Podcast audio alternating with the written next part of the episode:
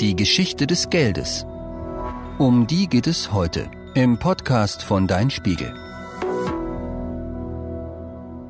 Es ist eine der folgenreichsten Erfindungen der Menschheit. Das Geld. Aber wer hat es sich ausgedacht und warum? Stellen wir uns einen Urzeitmenschen vor. Ihm ist kalt. Ein Stamm im benachbarten Wald besitzt Felle. Der frierende Urzeitmensch schleicht sich hin und klaut die Felle. Es gibt Streit, der in einem Krieg endet. Der Klau war nachvollziehbar, aber keine gute Idee. Einen Angriff zu riskieren, wenn man etwas benötigt, ist anstrengend und auf Dauer kräftezehrend. Die Menschen kamen ziemlich schnell darauf, dass es einen besseren Weg geben musste. Seit dem Felleklau von damals hat sich einiges getan. Heute bestellen wir unsere Jacken online und bezahlen mit Kreditkarte. Irgendwo zwischen dem Urzeitmenschen und heute ist etwas entstanden, das die Welt beeinflusst wie kaum eine andere Erfindung. Das Geld. Aber wer hat es erfunden und warum eigentlich? Um an die Dinge zu kommen, die sie haben wollten, begannen die Menschen zu tauschen. Ein Volk brachte seine überschüssigen Felle zu einem anderen Stamm, der Weizen anpflanzte. Mehl gegen Leder, Krüge gegen Felle. Tauschgeschäfte wie diese waren lange Zeit der einzige Weg, an Dinge zu kommen, die man brauchte, aber nicht selbst herstellen konnte. Es gab nur einen Haken. Das Prinzip funktionierte hervorragend, solange der eine Handelspartner genau das hatte, was der andere brauchte. Doch was ist, wenn einer Schwerter braucht und Schweine hat und nur jemanden kennt, der Töpfe besitzt und Salz braucht? Die Menschen begannen nicht mehr die Dinge selbst zu handeln, sondern einigten sich auf eine Ware, die als Tauschmittel funktionierte. Vor mehreren tausend Jahren fuhren Händler an der Küste Nordafrikas entlang und hielten dort, wo sie Siedlungen vermuteten. Sie legten ihre Waren an den Strand, zündeten ein Rauchsignal und warteten auf ihren Schiffen. Die Einheimischen sahen den Rauch, kamen, betrachteten die Waren und legten Gold daneben. Waren die Seefahrer mit der Menge des Goldes zufrieden, packten sie es ein. Fanden sie, dass es zu wenig war, warteten sie so lange, bis die Gegenleistung stimmte.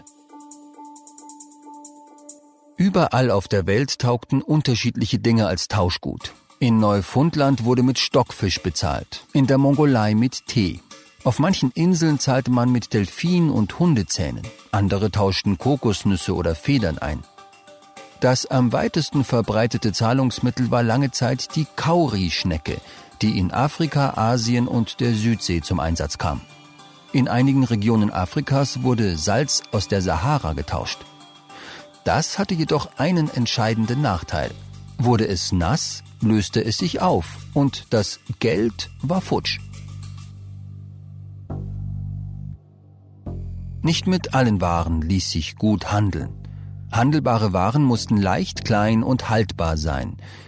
Die entscheidende Idee hatten die Lüder in Kleinasien vor mehr als 2600 Jahren. Sie formten aus Edelmetall unterschiedlich große und schwere Scheiben. Dann drückten sie einen Stempel darauf die ersten Münzen entstanden. Die Idee war brillant. Weil immer genau festgelegt war, wie viel Gewicht ein Stück hatte, konnte jeder gleich erkennen, wie viel es wert war.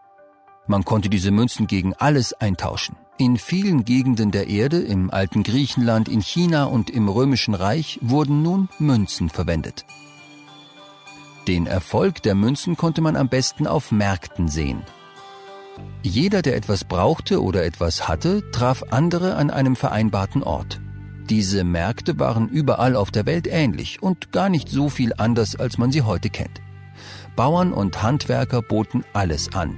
Äpfel, Krüge oder Fische und noch viel mehr. So gut wie alle Städte und größeren Gemeinden auf der Welt haben bis heute gemeinsam, dass es dort einen Marktplatz gibt.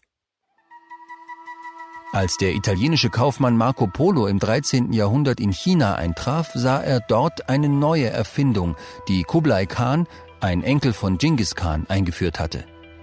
Er erschafft sein Geld nach seinen eigenen Vorstellungen, schrieb Marco Polo erstaunt. Der chinesische Herrscher ließ aus der Rinde des Maulbeerbaums den Bast entnehmen. Daraus wurde ein schwarzer Stoff gepresst. Diese Blätter werden in Stücke unterschiedlicher Größe geschnitten und mit so viel Feierlichkeit und Autorität ausgegeben, als wären sie aus reinem Gold oder Silber, schrieb Marco Polo. Er war deswegen so überrascht, weil dieses Geld wie ein Fantasieprodukt wirkte. Es war einfach nur Baumrinde, die selbst kaum etwas wert war. Den Wert hatte das Papier nur dadurch erhalten, dass jemand eine Zahl darauf geschrieben hatte. Bei unserem Geld heute ist das ähnlich. Banknoten haben kaum eigenen Wert. Sie sind bedrucktes Papier mit Wasserzeichen und Hologrammen drauf. Ihren Wert erhalten sie erst dadurch, dass alle anerkennen, dass zum Beispiel ein 100-Euro-Schein wirklich 100 Euro wert ist.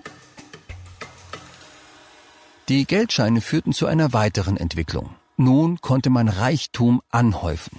Zuvor war das mit Tauschwaren deutlich schwieriger gewesen. Hühner zu horten ist natürlich komplizierter als Scheine anzusammeln.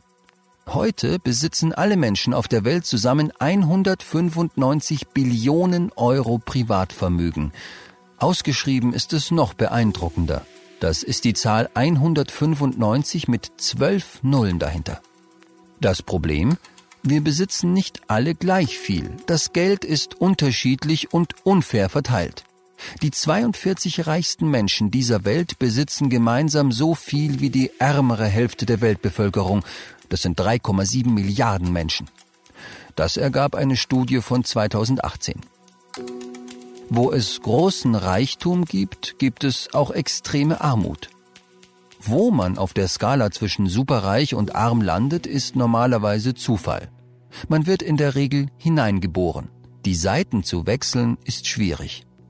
Wer Geld hat, kauft sich damit Lebenswichtiges wie Essen, ein Dach über dem Kopf und auch vermutlich banale Dinge. Eine Zahnbürste, Seife, eine Schuluniform, ein Busticket, Schuhe, Handyguthaben, eine Brille. Wer keinen Zugang zu diesen Dingen hat, ist im Nachteil, wird häufiger krank, kann nicht zur Schule gehen und findet nur schwer Arbeit. Weil Menschen, die in Armut geboren werden, später oft selbst nur wenig Geld verdienen, müssen auch ihre Kinder auf notwendige Dinge verzichten. Und so wiederholt sich Armut in einem ständigen Kreislauf. Klar, die wichtigsten Dinge kann man nicht mit Geld kaufen. Liebe zum Beispiel, Mitgefühl, Freiheit, Gesundheit, Glück. Aber für vieles, was damit zusammenhängt, wie Sicherheit und Nahrung, braucht man es. Geld ermöglicht es Menschen, fantastische Dinge zu entwickeln, herzustellen, zu kaufen und zu verkaufen. Es entlohnt für wichtige Arbeit. Gleichzeitig ist es die Ursache für Ungleichheit und der Treiber vieler Kriege. Geld hat die Welt verändert und tut es bis heute.